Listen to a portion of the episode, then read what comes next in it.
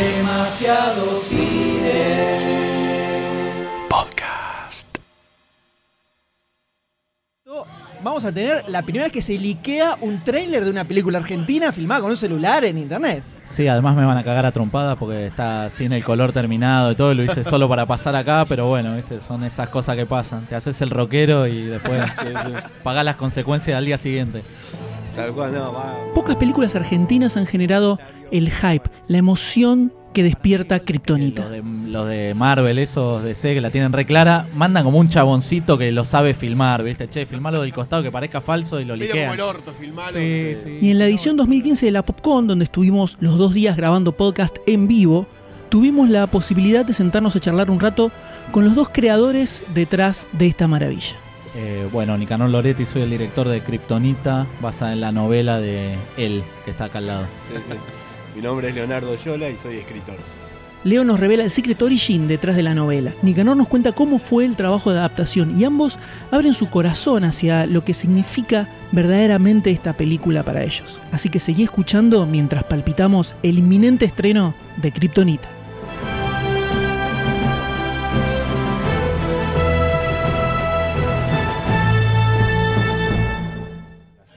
¿Cómo fue que llegaste a la idea de, de que gestó a la novela? Y en un principio fue medio en joda porque la verdad es que me pagaban muy buena plata por una novela nueva mía ahí en Mondadori, pero tenía que tirar un tagline este, para hacer el contrato.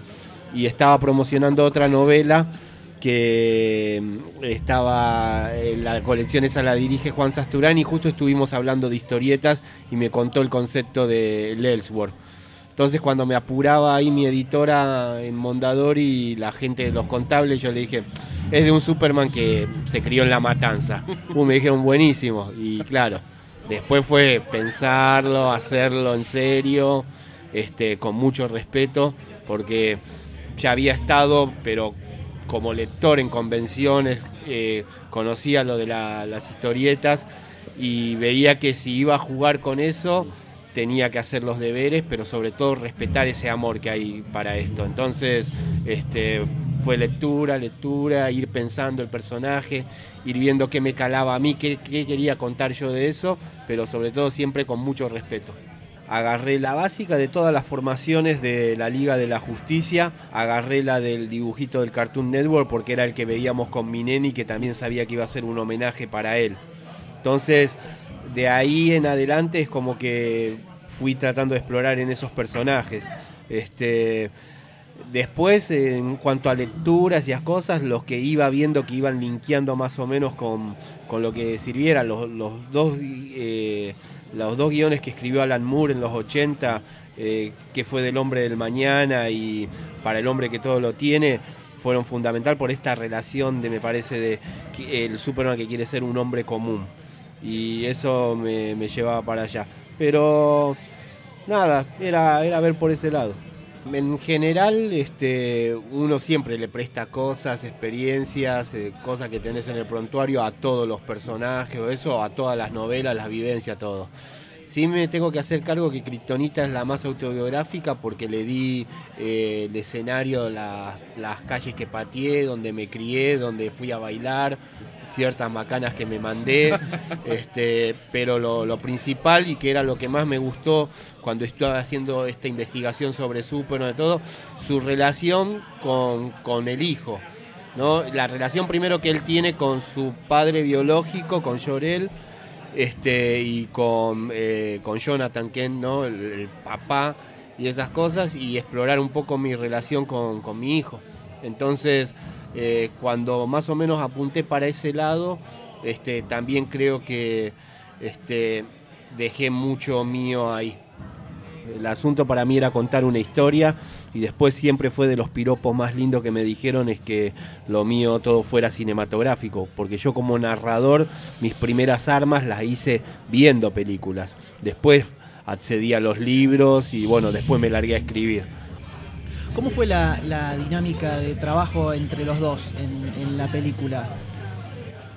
Em, bueno, en realidad Leo no participó del guion, lo leyó y nos opinó, sobre todo en partes que nos habíamos equivocado, entendimos mal cosas. Pero más que nada fue, él vino siempre al rodaje y hubo momentos donde hubo cosas que consultamos y fue todo, fluyó bastante, ¿no?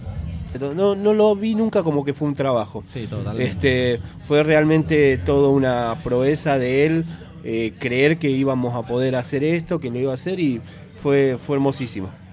Toda la química tuvimos desde, Sí, desde sí. el comienzo.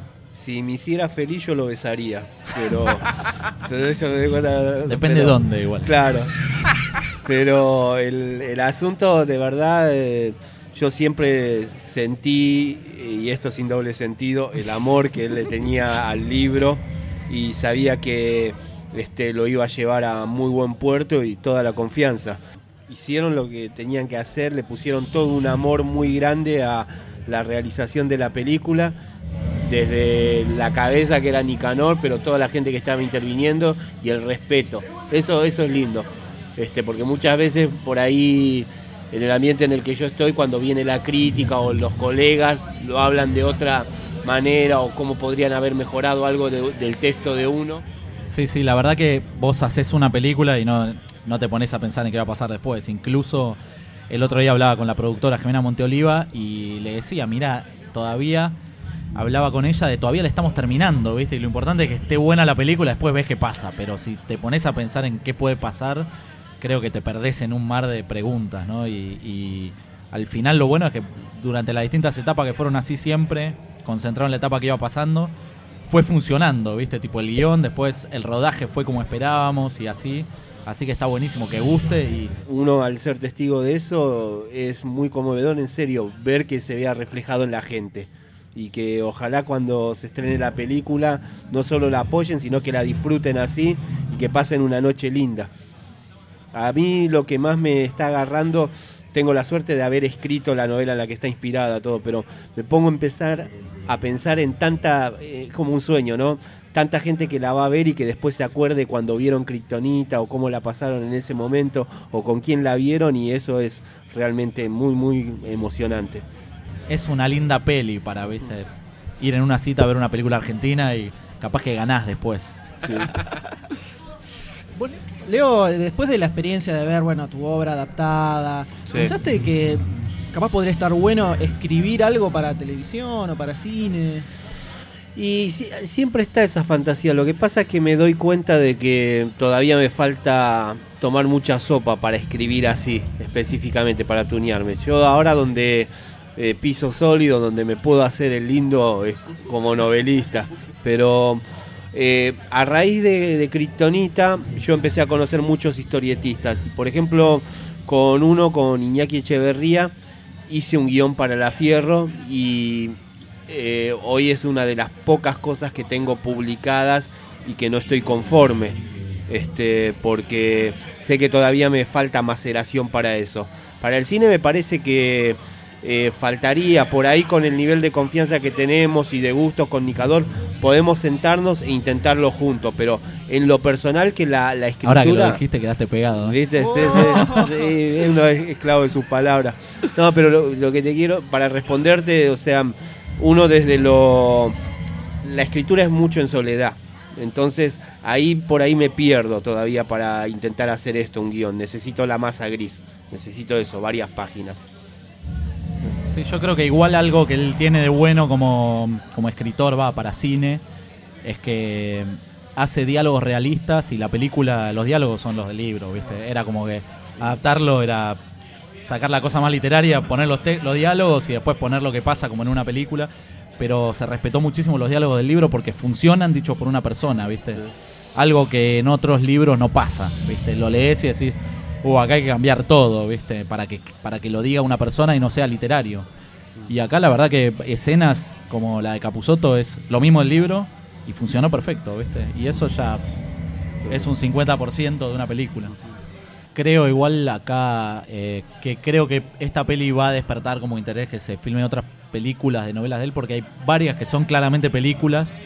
Eh, hace que la noche venga puede ser un peliculón, pero bueno, hay que tener la producción y demás, ¿no? Pero me parece que muchas son películas y sería genial que empiece a pasar películas de Oyola. O sea, yo la voy a ver toda.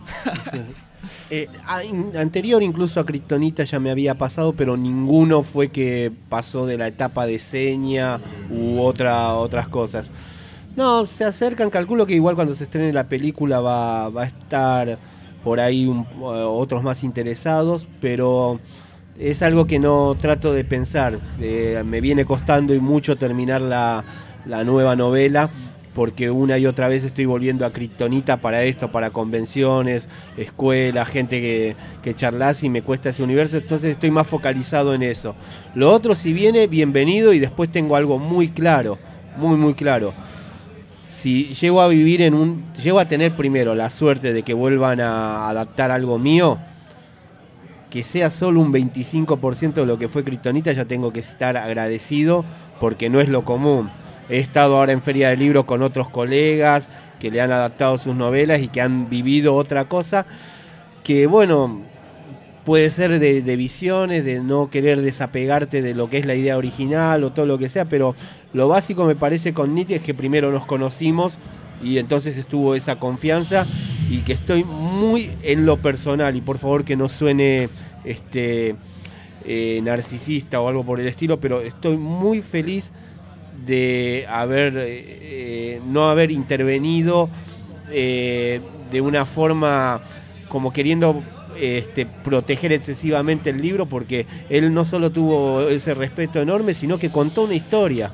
Y realmente estoy muy muy conforme. Me, me alegro no solo por la salud mental sino por una cosa de, del corazón de que yo vi un- todo lo que hicieron ellos y está reflejado en la peli ¿Crees que puede, puede llegar a cambiar un poco eh, el cine en general, el cine fantástico acá? ¿Crees que se puede convertir verdaderamente en una película mainstream, entre muchas comillas obviamente, de cine fantástico? eh, O es la piedra fundacional por ahí, ¿no? Para, para que algo comience. Estamos poniendo en un lugar muy, muy jodido. Pero ponele, o expresa un deseo si querés. Tomalo más por ese lado. Eh, mira, la verdad que es una pregunta complicada. En un lugar depende de un montón de factores que están fuera de mis manos, ¿viste? Como temas de distribución y suerte también, que pasan todas las películas excepto las que tienen 400 copias y 5 millones de dólares atrás. Y alguna de esas le puede pasar también. Entonces, no lo sé. La verdad que sí siento que, bueno, como no se hizo antes una película eh, de superhéroes del conurbano que son malvivientes y no son como, son como antihéroes, pero son los héroes de la película. Me parece que sí, es algo especial dentro de lo que se filma acá normalmente. Después de ahí en más que pasen otras cosas o no. Ya lo que pasó hoy fue espectacular y está buenísimo que despierte eso y para un montón de gente signifique algo copado. Está buenísimo porque lo significa también para mí, digamos. Sí. O sea, yo cuando leí el libro ese dije, me encantaría hacer esta película porque eh, cuando hago mis propias películas que genero escribiendo para filmar, eh, son las películas que yo mismo querría ver, ¿viste? Y creo que hay un montón de gente como yo que quiere ver películas así, argentinas, ¿viste?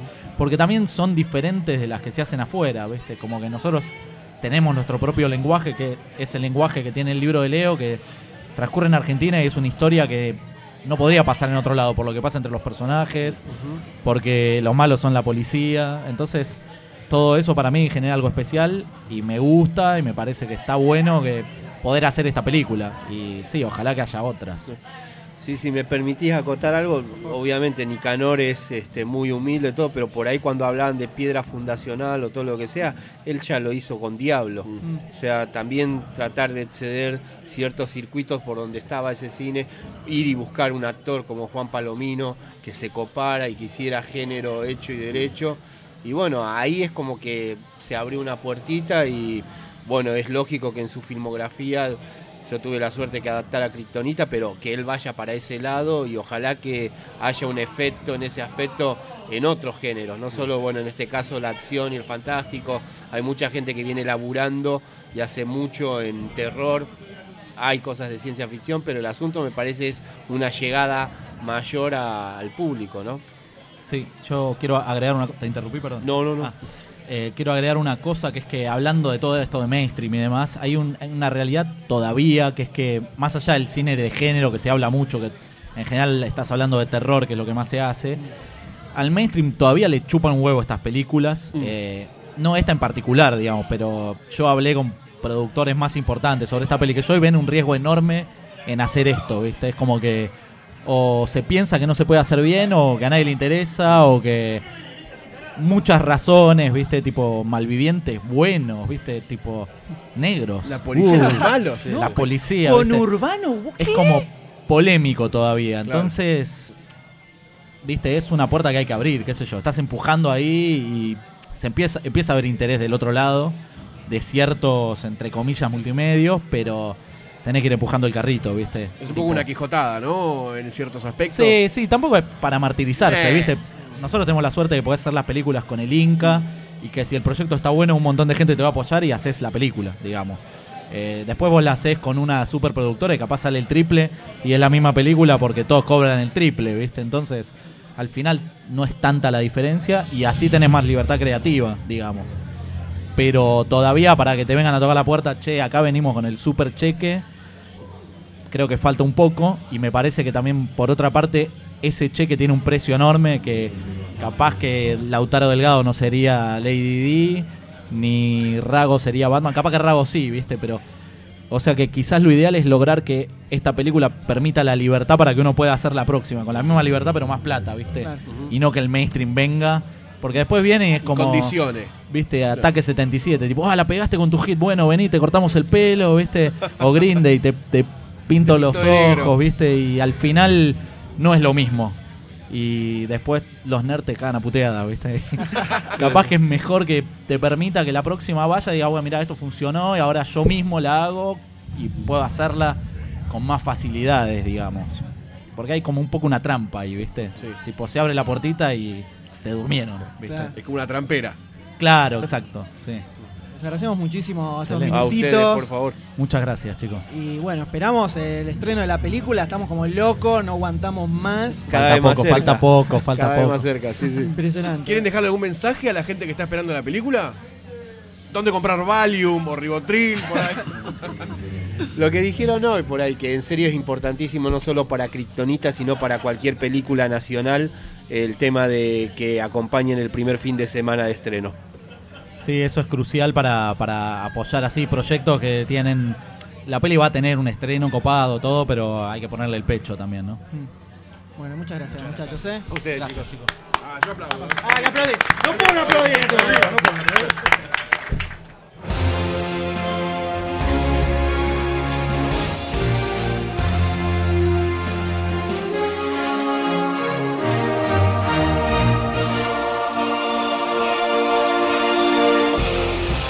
Diría el gran filósofo argentino Carlitos Balá, el movimiento se demuestra andando y el aguante a una película se demuestra yendo al cine a verla. Es por eso que el viernes 4 de diciembre vamos a realizar una nueva función DC, esta vez con Kryptonita. La función DC es una salida al cine masiva, en la que coordinamos con los oyentes una función y vamos todos en patota. No es una van premier, no es una función privada, es una salida al cine con amigos donde además se graba un podcast con la participación de todos. Si querés sumarte, demostrar tu aguante a Kryptonita con la familia deseística y quedar inmortalizado en un podcast único, entra a facebook.com barra groups barra demasiado cine para estar al tanto de todo. No te olvides de pasar por podcast.demasiadocine.com donde vas a encontrar una entrevista espectacular que grabamos con Nicanor sobre Kryptonita, Diablo y toda su obra, la serie de especiales sobre Star Wars donde estamos analizando toda la saga y muchísimas cosas más. Y si con toda esa magia podcasteril no te alcanzó y necesitas más, necesitas más, entra a lunfa.fm donde vas a escuchar un montón de podcasts maravillosos que no vas a encontrar en ningún otro lugar.